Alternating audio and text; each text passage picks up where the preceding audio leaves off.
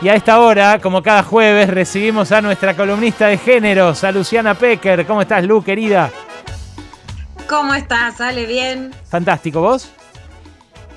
Muy bien, Ale. Bueno, muy bien en medio, por supuesto, de, unos días convulsionados y que estamos siguiendo lo que pasa con la protesta social en Colombia, que como bien sabes, nace a partir de una reforma impositiva para que el costo de la crisis del COVID la paguen las clases medias y bajas. Ahora, es muy interesante, saben, les estoy contando siempre que soy muy culebronera y en una época de crisis del periodismo, sí. yo te puedo asegurar que hoy los culebrones están narrando mejor que los medios de comunicación lo que pasa en Colombia o poder entender desde acá qué es lo que pasa. Hay algunos culebrones que se pueden ver en Netflix que son fácilmente accesibles. Sí. Que yo realmente les recomiendo. No quiere decir que suscribas todo, que todo lo que te cuenten esté bien. Pero realmente es una manera de más de poder aprender historia. Perdón. Te voy a eh, tirar algo. Sí, Lu, el género telenovela, yo no sé si nació ahí, pero tiene entre sus máximos exponentes a venezolanos y a colombianos, ¿no? Por supuesto, la idea de Jesús Mauricio, ¿tú qué me estás haciendo? Así muy dramática. Bueno, es absolutamente latina, colombiana, mexicana, venezolana. Y yo creo que hoy está reinventado como una gran narración política. Hay eh, uno que, que, realmente es muy impactante, que se llama La Niña, que es de una niña que es raptada para ir a la guerrilla, cosa que sucedió realmente en Colombia, que te cuentan las violaciones sexuales, etcétera, pero también de los paramilitares. Algo central para entender las diferencias entre Argentina y Colombia y para entender por qué el expresidente Uribe llama a dar plomo a la sociedad civil, o sea, a los nuevos paramilitares que ya son los civiles que manda a tirar bala a, eh, a los civiles, especialmente en Cali. Por un lado está este fenómeno que podemos, nada, hacer una guía de culebrones como La Niña, La Venganza de Analía, que es una trama política súper interesante, Distrito Salvaje también, que para mí hay algo clave ahí, Ale, que es que en realidad el poder político ya no es el poder que votamos, sino que el que manda es el poder económico. ¿Te hago una alerta spoiler? Sí, sí, Pero ¿sabes qué? Nadie se anima a decirlo así explícitamente, ¿eh? Vos decís que en la novela... Yo te digo, que en Distrito Salvaje, La venganza de Analía y en Ingobernable encuentro una narración de cómo hoy el poder económico es el que tiene la pulseada por sobre el poder político, porque de última el poder político todavía tenés la capacidad del voto y de las elecciones, que para mí es una narración excelente. Qué buen nombre. Pero hay otro fenómeno. Ingobernable, ¿eh? Ingobernable me, lleva a, nada, a Grecia Colmenares, a, Amo y Señor de Arnaldo André, esas grandes novelas que cuando no había mucha opción veía eh, ahí a los pies de mi vieja en los finales de los años 80. Bueno, ¿te acordás que Luisa lloraba lágrimas de Rimmel? Sí, sí, espectacular. Espectacular, espectacular. Ella y Dora Baret. Qué actrices, por favor, ¿no?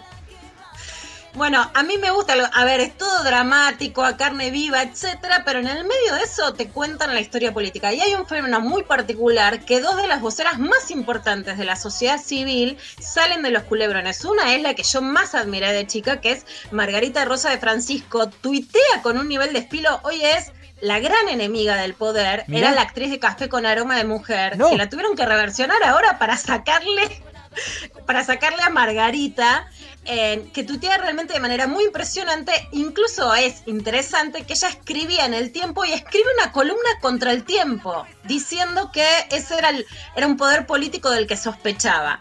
Y la otra gran figura, tuve el placer de entrevistarla esta semana en el programa de radio Lo Intempestivo, que es Carolina Ramírez. Carolina Ramírez hoy es la actriz con mayor rating de Colombia de la cadena Caracol en La Reina del Flow, que la podés ver el, el, 1 en Netflix y la 2 ya la están pasando en Colombia. Y Carolina dice, Caracol TV no te está contando toda la verdad. O sea, mirá las agallas de estas actrices. Wow, la verdad, Lu, impresionante. Deciden el de vuelta el nombre de las dos, a ver.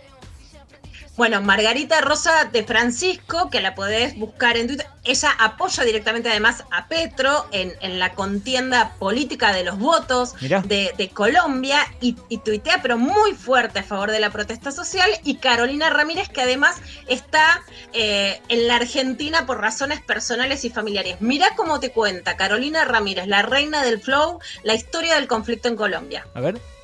En Colombia nosotros estamos marchando desde el 2019. El 2019, en noviembre, fue el gran paro nacional que fue interrumpido por la pandemia, pero esta lucha ya había empezado. Lo que el pueblo no pudo aguantar más es que en plena pospandemia se les ocurre una reforma que lo único que hace es hacer que la gente del común pague las cagadas, perdón la palabra, que este gobierno hizo al hacer una reforma tributaria en el 2019 donde las grandes empresas y los grandes capitales no pagan impuestos. Eso creó un gran hueco fiscal que pretendían fuera el pueblo el que lo tapara y el que lo cubriera. Esta situación ha venido en un crescendo sistemático de violencia donde para nadie es un secreto porque están los videos, porque ahora, a diferencia, digamos, de la época de la dictadura de ustedes, todo el mundo puede grabar y todo el mundo tiene una cámara y se puede ver y todos podemos ver exactamente cuál es el tipo de represión que estamos viviendo. Impresionante. Este es el contexto que daba Carolina, es impresionante que además compara la situación con Argentina, compara incluso el costo político que tiene en la Argentina los asesinatos por la protesta social, hacía una, digamos, una parábola con lo que pasó con Costequi y Santillán en el, en el Puerto Porredón, y recordemos hay por lo menos 37 muertos, estas cifras hasta el 5 de mayo, así que es mayor, 1.251 detenciones y 15 víctimas de violencia sexual, el medio que les recomiendo para chequear y mirar información mutante.org de Colombia. Pero además, ayer Pato Bullrich, que ustedes recién la contaban ahí, escuchando cumbia, tendrá cumbia, pero le falta flow a Pato. ¿Por qué? Porque en A24 tiró que las protestas en Colombia eran por la incidencia de Maduro y porque Venezuela quería desestabilizar a Colombia sin saberlo, pero con estas versiones de que es todo culpa de Venezuela, Carolina Ramírez, la actriz de La Reina del Flow, contesta así a la idea castrochavista del incentivo a la protesta social colombiana. A ver que no aceptan que hay un conflicto en Colombia, que creen que viven en un Estado social de derecho y que vivimos en una democracia. Entonces, en estos últimos 12 años la, eh, se ha recrudecido mucho ese espíritu desde la entrada de Álvaro Uribe Vélez como una sociedad absolutamente polarizada, ¿no? Y con, una, y con, una, con un pensamiento de que si uno no es uribista o no es de ultraderecha, entonces sos de ultraizquierda y sos de izquierda, sos un castrochavista y todo lo demás. Entonces anoche muchas familias, sobre todo, digamos, empezaron con las familias más adineradas de alguna manera, que precisamente nosotros decimos que vienen de la cultura paramilitar, porque Colombia ha tenido muchos eh, agentes de, guerra y de conflicto. No solo fue la guerrilla, no solo fueron, eh, eh, ha sido el, Estado, no solamente ha sido la fuerza pública, la población civil, sino los paramilitares. Muy impresionante. Bueno, esta era la explicación de Carolina Ramírez. Hablaba sobre lo que había pasado durante estas noches en Cali, en donde hubo familias adineradas que eh, fueron con armas de fuego a atacar incluso a los sectores indígenas que están haciendo piquetes sobre las rutas de Cali. Hay problemas de desabastecimiento.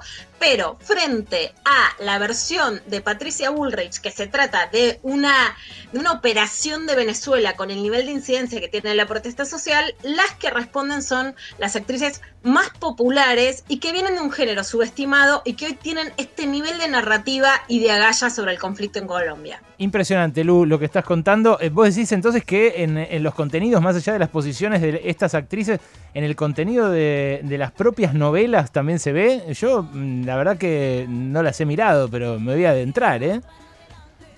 Mira, yo se las, se las recomiendo, por supuesto que uno puede hacer como en cualquier otra serie audiovisual alguna disquisición, hay cosas que vas a decir, bueno, este conflicto fue de tal modo o tal otro, pero realmente puedes entender muy bien cómo fue el conflicto, cómo es el proceso de paz, en la niña se cuenta cómo llegan, cómo intentan proteger a los pibes que fueron capturados por los paramilitares, a pibas que desde chicas fueron capturadas por la guerrilla con violencia sexual que está comprobada, pero a la vez como después se las estigmatiza y cómo hay gran parte de la sociedad de la clase alta de Colombia que intenta justificar esos crímenes. Incluso los falsos positivos, que son los pibes a los que se mataba queriendo decir que eran guerrilleros para que los militares sumaran puntos como que tenían bajas guerrilleras. La protagonista de la niña va y en la morgue dice, este es un muerto que no era un muerto. Todo eso en, menos, en medio de historias de amor o de contarte cómo hoy la política, por más que alguien quiera ir a cambiarla, no lo logra